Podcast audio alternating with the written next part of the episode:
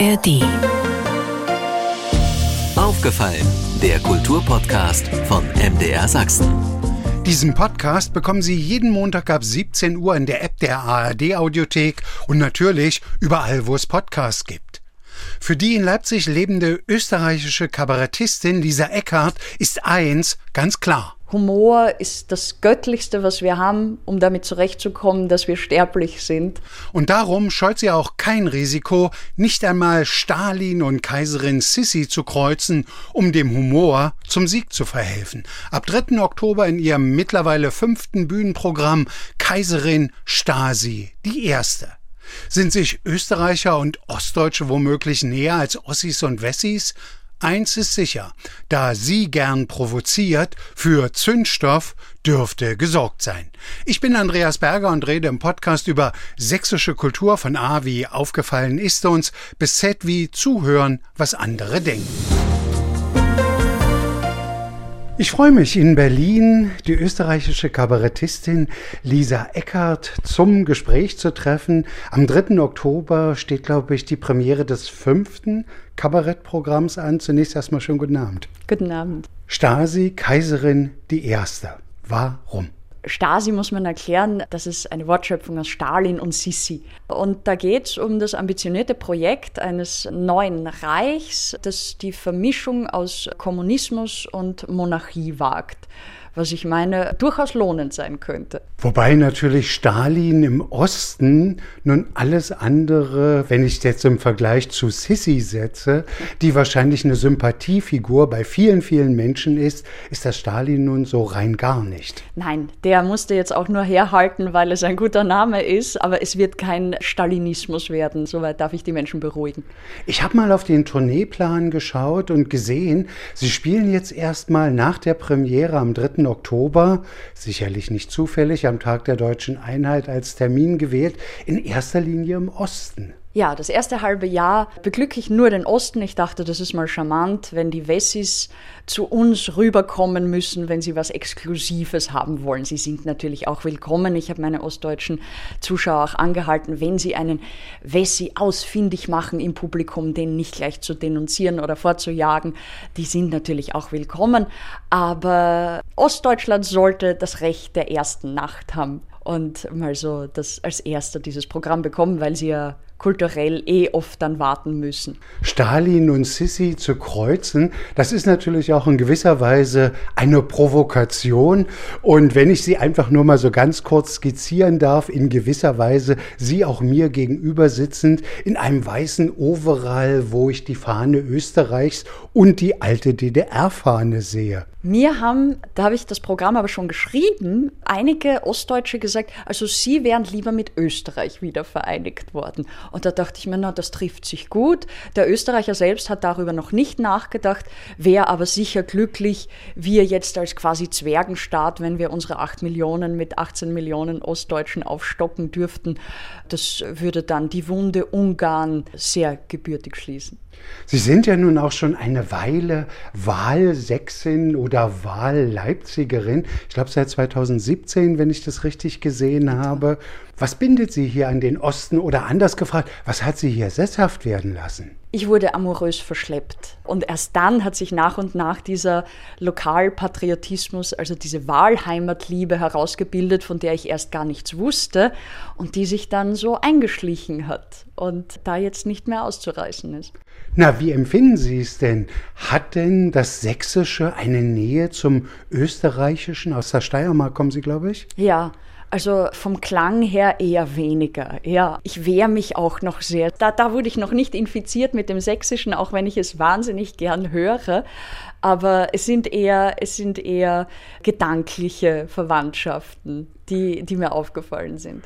Ich kann mich noch gut erinnern, Frau Eckert, Sie waren noch mal zu Gast, als wir das sächsische Wort des Jahres präsentiert haben im Dresdner Schauspielhaus. Gibt es denn sächsische Wörter, die Sie mittlerweile auch in Ihr Programm einpflegen, die Sie bewusst mit verwenden? Es gibt nur eine Wendung, die mein Mann mir bislang sicher noch vergeblich versucht beizubringen, weil manchmal, es wäre schön, wenn mich das Sächsische so ereilt wie, wie Tourette.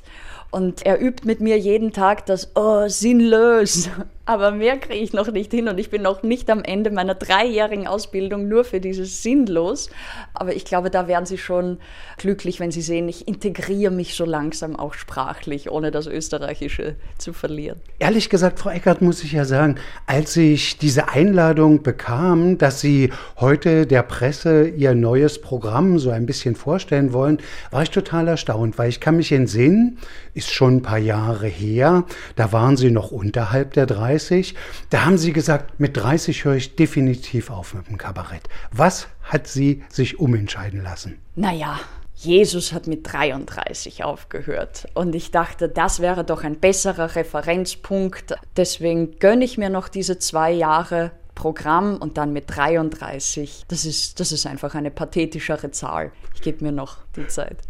Ist damit für Sie entschieden, die Kabarettistin hat doch das Prä vor der Schriftstellerin? Ja, das habe ich für mich festgestellt, dass das einsame Schreiben im Kämmerchen, das wird es nicht bis zum Lebensende werden. Also wer weiß, welch Teufel mich dann noch reiten wird. Womöglich gehe ich sogar in karitative Bereiche, aber so ganz allein zu bleiben, abgeschottet und zu schreiben, da würde ich, glaube ich, den Verstand verlieren, was sicher für ein, zwei Bücher sehr interessant wäre, aber dann wird es abgleiten in Umnachtung. Aber ich meine von der Reaktion, natürlich wie eigentlich bei Ihnen immer zu erwarten, ist es polarisierend aufgenommen worden. Die einen waren ziemlich hin und weg, insbesondere bei Omama, bei dem ersten Buch, aber auch bei Boom. Wir haben die beiden ja auch bei uns in Aufgefallen im Kulturmagazin vorgestellt. Und dann gab es natürlich die, wo ich dann manchmal auch so den Eindruck hatte, ja, die mögen vielleicht die Kabarettistin Eckart nicht. Und jetzt, da sie auch Schriftstellerin ist, geben sie ihr praktisch das mit auf den Weg, wo Sie als Kabarettistin vielleicht nicht rangekommen sind als Kritiker. Ach so, Sie meinen im Negativen? Im Negativen. Ach so, ja, ich kann mich auch gern in der Musik noch versuchen, wenn Kritiker meinen, sie würden gern auf jede Kunst einschlagen, die ich betreibe. Das ist aber nicht der Grund, warum ich zu schreiben begonnen habe, um da Menschen noch mehr Angriffsfläche zu bieten. Ich möchte tatsächlich so viel wie möglich ausprobieren und schauen Sie, ich habe ein Kind gekriegt, das reicht mir, zwei Bücher reichen auch.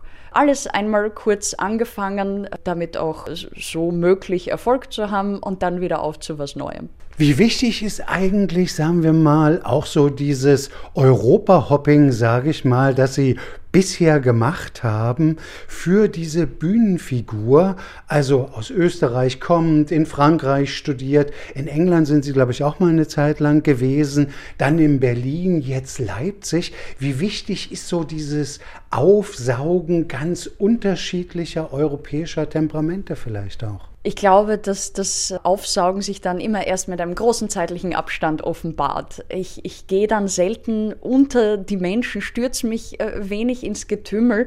Also so bewusst wird mir das gar nicht. Ich bin kein guter Völkerkundler. Also das sind dann meist nur Kulissen, hinter denen ich arbeite und daraus entsteht dann womöglich in zehn Jahren etwas. Aber es war nie eine bewusste Entscheidung. Es hat mich immer ja wegen einer, einer Liebschaft wohin verschlagen. Es ist jetzt kein. Ist ja nicht der schlechteste Grund. Nein, nein, aber es ist jetzt keine ethnologische Leidenschaft, dass ich die gesamte Welt bereisen muss. Aber vielleicht nimmt man da doch auch gerade, da werden wir bestimmt auch gleich noch drauf zu sprechen kommen, was Humor anbetrifft. Ich finde ja immer eigentlich, dass die Deutschen die humorlosesten in Europa sind und sie ja vielleicht eben doch auch so ein bisschen am britischen Humor, am französischen, am österreichischen sowieso geschnuppert haben, vielleicht auch was mitgenommen haben. Ich glaube nicht, dass die Deutschen die humorlosesten harmlosesten sind. Ich finde, das ist wieder so ein, eine Form von verquerem Narzissmus. Wenn wir nicht die lustigsten sein können, dann müssen wir die unlustigsten sein. Also wir wollen entweder über oder unter allen sein. Im Mittelfeld, da macht es der Deutsche einfach nicht. Das ist wie im Fußball. Und ich glaube, ja, ich würde, das ist wahrscheinlich eine furchtbare Beleidigung, wenn ich den Deutschen sage, es gibt sicher Völker, die unlustiger sind. Also bildet euch nicht so viel ein auf diese Humorlosigkeit. Aber ich versuche da gar nicht zu vergleichen. Ich sehe, was ich gerade vor mir habe an Publikum. Und mit dem haben wir uns jetzt gut gegenseitig eingespielt, die Menschen und ich. Und irgendwo treffen wir uns. Wobei, wenn man sich so unsere Zeitgenossen anschaut, ich habe schon im Augenblick den Eindruck, dass da ziemlich viele Miesepeter unterwegs sind. Ist denn im Augenblick eine gute Zeit für Humor? Ich glaube, dass der Humor schon sehr stiefmütterlich jetzt behandelt wird. Also dass Humor und gar nicht jetzt irgendein bestimmter Witz, äh, sondern Humor an sich vielen als anstößig gilt. Wenn man denkt, der Laschet, eigentlich hat ihn ein Lacher die Kanzlerschaft gekostet. Dann gibt es diese Sendung LOL, wo zehn Komiker über sechs Stunden versuchen, krampfhaft nicht zu lachen. Und das scheint mir alles wie eine Generalprobe für eine Gesellschaft, die sich das Lachen abtrainiert, als wäre öffentliches Lachen wie seine Genitalien zu entblößen. Das verwechseln Menschen einfach jegliches Lachen mit Schadenfreude. Und das ist ein Irrglaube. Humor ist das Göttlichste, was wir haben, um damit zurechtzukommen, dass wir sterblich sind. Und nur weil die Unsterblichkeit jetzt technologisch, medizinisch so nah ist, brauchen wir den Humor immer noch. Trotzdem ist es natürlich so, dass Humor sich ja auch ganz unterschiedlich deklinieren lässt. Manche bezeichnen ja auch die Faschingsprinzen und Prinzessinnen als Humoristen. Den Humor meinen sie, glaube ich, nicht. Aber ich höre auch immer wieder aus Kabaretts, aber eben auch aus der Unterhaltungsbranche, das Publikum im Augenblick will eigentlich mehr so kleine Späßchen und sagen wir mal die Last des Tages irgendwie aus den Klamotten schütteln und nicht unbedingt pointiert über Welt nachdenken. Ich finde, dass sich das nicht ausschließt. Also Tiefgründigkeit und Abgründigkeit liegt sehr nah beieinander. Also ich bin immer zu haben für Dinge unter der Gürtellinie, weil das auch Dinge eben mit Tiefe sind. Also das, das schließt sich nicht aus und man kann sich über Dinge scheinbar sehr vulgär amüsieren, aber dem liegt ein zutiefst, was weiß ich, humanistischer oder, oder, oder philosophischer und wichtiger Kern wohnt dem inne. Also das, das, das, das zumindest zeichnet Ihre Texte aus, die ich durchaus, also das Programm, was ich kenne, ich habe sie mal in Dresden gesehen, in der Jungen Garde. Das war noch in der Zeit, wo es dann auch diese Vorwürfe antisemitistisch gab und man da versucht hat, glaube ich, eine halbe, dreiviertel Stunde irgendwie in den Dresdner großen Garten von außen akustisch einzuwirken und man hat es trotzdem nicht geschafft. Nein, was ich sagen will, ist, dass Sie ja schon ein sehr intellektuelles Programm machen oder zumindest einen sehr intellektuellen Anspruch haben. Das hoffe ich nicht. Das klänge furchtbar, muss ja, ich weiß, weiß über, aber man Nein. merkt ja, wie der Text gedacht ist. Ja, aber es ist einzig da, um, um die Leute zu erfreuen. Und die Leute gieren auch danach. Also sie wollen sich, ich glaube, das ist keine Frage von jetzt, wie, wie ist die Sprache, wie sind historische Referenzen. Die Leute wollen sich amüsieren. Da, da mache ich keinen Unterschied zwischen irgendeiner intellektuellen Pointe oder dem Fasching. Die Leute wollen lachen. Und ich finde, das sind Humorverräter, die die Leute eigentlich nicht zum Lachen bringen, sondern wenn da irgend, irgendeine Pädagogik ins Spiel kommt. Und für die stehe ich nicht. Da, da bin ich lieber bei der Faschingspartie, werde ich in diese Nähe gerückt, als jetzt irgendwie den Menschen bei vermeintlichen moralischen Haltungsschäden eine Stütze zu geben. Das, das, das bin ich nicht. Es geht mir um das Lachen. Beschreibe ich Sie dennoch richtig, wenn ich sage, klar, alle Vergleiche hinken immer, aber wenn es um ein zweisilbiges Wort gehen würde, liegt eigentlich die Betonung bei Lisa Eckhardt immer auf der zweiten Silbe. Die erste braucht sie, um sozusagen etwas aufzubauen, aber das, was sie mitgeben will, liegt eigentlich in der zweiten Silbe. Das sind sehr gnädige Interpretatoren, die das sagen. Oder ich sag's mal noch anders, ist ja bekannt, auch viel geschrieben worden, diese eine Geschichte von Ihnen, wo Sie sagen, Sie sind dagegen, dass Leute per Flugzeug abgeschoben werden. Und da hören natürlich jetzt erstmal bestimmte Leute auf, was, wie meint sie denn das jetzt? Und dann schicken sie hinterher, naja, wegen des Kerosinverbrauchs. Ja, also das, das meine ich mit ja, dieser ja. Zweisilbigkeit. Ja, na, das, ich führe gern äh, so zwei Probleme zusammen und dann plötzlich ergibt sich ein moralisches Dilemma. Und das finde ich ganz interessant. Das, da ging es um Abschiebung. Jetzt könnte man mit dieser Flugthematik diese, diese Rückgaben von, von, von Beutekunst, ist ja jetzt auch ein hehrer Gedanke, ein, ein, ein Hintergedanke, aber klimatechnisch ein Wahnsinn, um jetzt mit, mit einer Statue um die Welt zu fliegen, die man auch natürlich verschicken könnte. Und so solche Dinge zusammenzuführen und da zu zeigen, ah, es, es ist nicht alles so einfach und wir werden immer wieder in Zwickmühlen geraten. Das reizt mich einfach. Wie kommt man darauf? Also natürlich beobachten Sie viel, lesen viel, sehen viel, erleben Menschen, aber wie gießt sich das dann in so einen Text? Ja, das ist das Wunder des künstlerischen Prozesses. Also da muss ich auch, um meine Zunft zu verteidigen, den Schein eines gewissen unbewussten Rauschs aufrechterhalten. Also eine Muse, die einem einfährt und nicht irgendein Konzept, was man verfolgt oder einen Gedanken, den man durchdrücken will. Das sind dann meist keine guten, keine guten Texte. Also man muss sich selber auch ein bisschen gehen und fließen lassen. Und es ist in Ordnung, wenn man ab und zu einen Gedanken hat aber an dem darf man nicht krampfhaft festhalten. Die Leute wollen eben keine Vorlesung hören, sondern etwas Amüsantes. Und der Gedanke und die Botschaft, sie schleicht sich ohnehin immer ein. Man muss sich da keine Sorgen machen. Man muss in erster Linie mal schauen, dass man lustig ist und irgendjemand pickt dann schon das Philosophische daraus. Aber woher kommt so diese Grundeinstellung, ein bisschen zu provozieren? Liegt das in Ihrem Naturell? Ist das einfach da? Macht das einfach diese Lisa Eckert aus? Ich habe mich nie als sonderlich provokant empfunden. Ich glaube, sowohl der Humor ist es, der provoziert, und die Themen, an denen ich mich abarbeite, die sind provokant. Also Krieg, Tod, Rassismus, Sexismus, all das provoziert. Und ich arbeite mich an denen ab. Aber an sich bin nicht ich das Problem, sondern die Zumutungen dieser Welt. Aber es ist meine Aufgabe, die irgendwie zu bearbeiten. Gut, dann komme ich wieder auf Ihr Programm zurück, auf das neue, auf dessen Premiere wir gespannt am 3. Oktober im Haus Leipzig warten. Auch da steckt es ja aber drin. Kaiserin, wenn ich es jetzt einfach mal nur für sich nehme, und Stasi.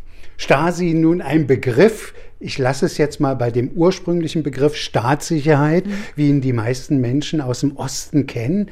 Das ist doch schon die, ja, die Zuspitzung in zwei Worten. Ja, eine Stasi, so habe ich jetzt nicht die Intention wieder zu errichten. Das bringt ja auch nichts. Also jeder Smartphone-Besitzer ist inoffizieller Mitarbeiter auf sich und andere angesetzt. Also denunzieren und bespitzeln, das machen ja heute alle ehrenamtlich. Da gibt es nicht mal mehr ein, ein, Sternchen ins Parteiheft. Das ist, ja, das ist ja das Hobby der Menschen geworden. Also die, die Stasi, das würde heute nichts mehr bringen. Also jeder, jeder gibt bereitwillig Auskunft. Also es müsste, es müsste eine, eine neu aufgelegte Version sowohl der Monarchie als auch der DDR sein. Und ich versuche jeweils die positiveren Dinge beider Regime zusammenzuführen und daraus was Neues zu kreieren, was aber auch seine Schattenseiten haben wird. In was für eine Alltagslandschaft wird uns denn diese Kaiserin Stasi führen auf der Bühne? In eine, wo es keine Geräte gibt. Also der neue Klassenfeind äh, ist die Maschine, die Menschen Arbeitsplätze kostet. Die werden von mir kategorisch verbannt und alles wird von Hand gemacht. Das ist etwas, was mir sehr am Herzen lege, was jetzt wahrscheinlich nicht so durchführbar ist, aber das wird für einige sicher humoristische Situationen sorgen und eine gewisse Umverteilung. Also das finde ich ist das Wichtigste im Kommunismus, dass einer unverhohlen alles hat und vorlebt, dass Geld nicht glücklich macht.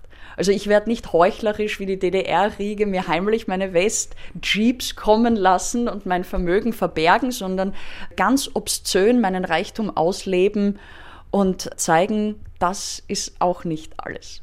Geplant ist die Tour, glaube ich, bis ins nächste Jahr hinein? Die Osttour. Es geht dann noch zwei Jahre. Dann sind Sie 33. Dann bin ich 33. Und dann ja. stellt sich wieder die Frage, wie weiter? Dann wird wahrscheinlich abgedankt. Ich weiß es nicht. Ich war Kabarettistin, dann werde ich Kaiserin ge gewesen sein. Was reizt mich dann noch? Ich wäre gern Papst, Aber ich hoffe auch nicht, dass die Kirche ihre Regeln so aufweicht, dass es mir als Frau möglich sein wird. Also da ist meinem eigenen Traum, mein Konservatismus irgendwie feind. Ich, ich habe keine Ahnung, was, was danach kommen wird. Aber ich bin gespannt. Es war auch nicht geplant, Kaiserin zu werden. Irgendwas wird mir schon einschießen. Und ich freue mich sehr darauf. Humor. Was drückt für Sie in erster Linie Humor aus?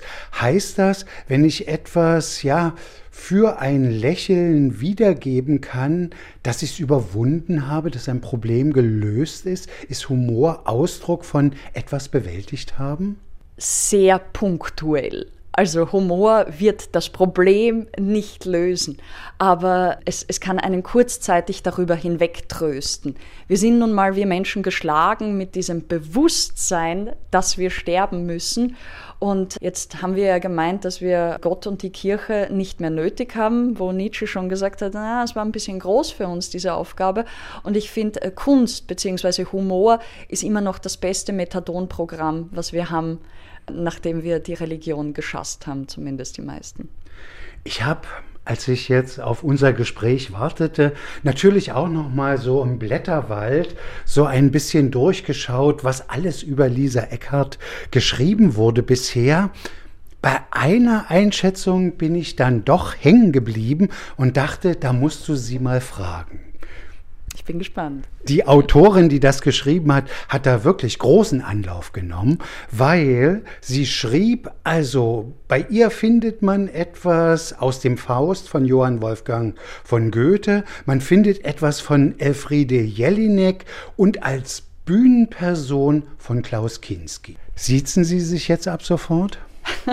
Das ist interessant, weil ich das immer ganz schamlos gesagt habe, dass das allesamt Leute sind, die ich sehr bewundere. Ob ich mich jetzt sieze? Nein, das Siezen, auf das ich immer sehr Wert gelegt habe, ist jetzt natürlich übersteigert ins Irzen. Also das Siezen ist fortan für mich wie das Duzen. Völlig inakzeptabel als Kaiserin. Ja, das kostet mich jetzt Überwindung, den Größenwahn als Kaiserin nochmal zu steigern, aber ich bin guter Dinge. Wie sieht denn die Kaiserin im Augenblick so diesen Alltag in Deutschland? Also man hat ja den Eindruck, dass im Grunde genommen von Tag zu Tag die Aufsplittung in kleinere Grüppchen immer mehr um sich greift. Kann man, hat man eigentlich noch ein Publikum vor sich, wenn man dann abends auf die Bühne tritt? Wenn man das Licht dämmt, verschmelzen sie zu einer Masse alles eine Frage des Lichts. Sie müssen aufhören, sich als Individuen wahrzunehmen. Und ich glaube, das reizt jeden auch in einem Theater zu verschmelzen. Auch ich in gewisser Weise mit Ihnen. Es gibt schon noch einen Bühnengraben, aber das möchte man doch kurz. Einen Massenrausch. Und ich glaube, dass das in der Kunst sehr wohl möglich ist. Gibt es eigentlich für Sie einen Unterschied, so was das Humorverständnis im Osten und im Westen oder in Österreich ist? Ich war immer sehr erstaunt, dass jetzt freundschaftlich deutschenfeindliche Passagen in Deutschland viel besser ankommen als in Österreich. Ich dachte immer, die Österreicher lachen da viel mehr, wenn ich auf den Deutschen draufhau, aber dabei ist es der Deutsche, der sich masochistisch daran ergötzt, jetzt wahrgenommen und ein bisschen lustvoll sich peitschen zu lassen. Das ist der einzige Unterschied der mir jetzt so eklatant auffällt.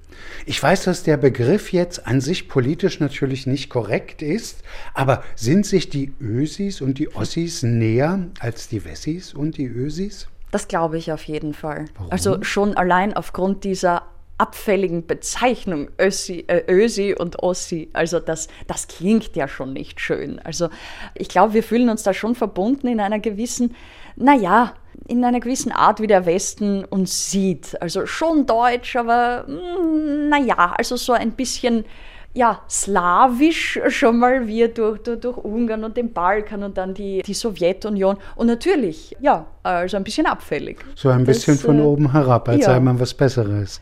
Naja, wir sind so ein bisschen, gar nicht mal besser, aber wie es eben, wie schon klingt, Ossi und Ösi, wir sind ein bisschen die, die dümmlichen Sidekicks neben der tragischen Germania, die ganz finster und ernst ist. Und ich glaube aber, deswegen kann man sich humortechnisch auch ein bisschen mehr, bisschen mehr rausnehmen. Und uns wird ja beiden unterstellt, wir seien ein bisschen unfähig, was die Demokratie betrifft. Das will ich jetzt gar nicht total von der Hand weisen, aber vielleicht finden wir gerade in der kommunistischen Monarchie eine, eine, gute, eine gute Option, um die Demokratie nochmal ein bisschen, naja, aufzupeppen. Wenn das keine Provokation ist oder kein Pieksen an den Zeitgeist, wie erleben Sie das aber? Manche Leute sagen ja jetzt, wir sind fast wieder aufgrund dieser starken, zunehmenden, wie es dann immer heißt, ja, sage ich noch rechtskonservativ oder schon rechten Auffassung, dass wir wieder so Ende der 20er, Anfang der 30er Jahre des vergangenen Jahrhunderts gelandet seien. Kabarett auch? In dem, was es erreichen will? Politisch aufklärend zu sein? das Kabarett, finde ich, hat immer dieselbe Aufgabe, den, den vorherrschenden Zeitgeist zu kritisieren. Und wer diese Aufgabe ernst nimmt, wird sich da jetzt nicht rückgratlos, sondern weil es seine Mission ist, nach dem Wind drehen und je nachdem, was ich gerade als, als, als Mehrheit sehe, das anzugehen. Und insofern, das kann mal rechts sein, mal links. Das muss man sehen, was man gerade als das Dominante empfindet und darauf dann, darauf dann losgehen, spielerisch. Also wir dürfen auf jeden Fall gespannt sein. Ab 3. Oktober Premiere in Leipzig. Kaiserin Stasi, die erste, Lisa Eckert, live unterwegs. Zunächst erst im Osten und dann auch im Westen. Vielen Dank für das Gespräch. Ich danke. Soweit der aufgefallene Podcast von MDR Sachsen mit der in Leipzig lebenden Kabarettistin Lisa Eckhardt. Den aufgefallenen Podcast bekommen Sie jeden Montag ab 17 Uhr in der App der ARD Audiothek und natürlich überall, wo es Podcasts gibt. Und nicht vergessen, hören Sie doch mal rein in den Krümel-Geschichten-Podcast von MDR Sachsen. Den finden Sie ebenfalls in der App der ARD Audiothek. Aufgefallen, ein Podcast von MDR Sachsen.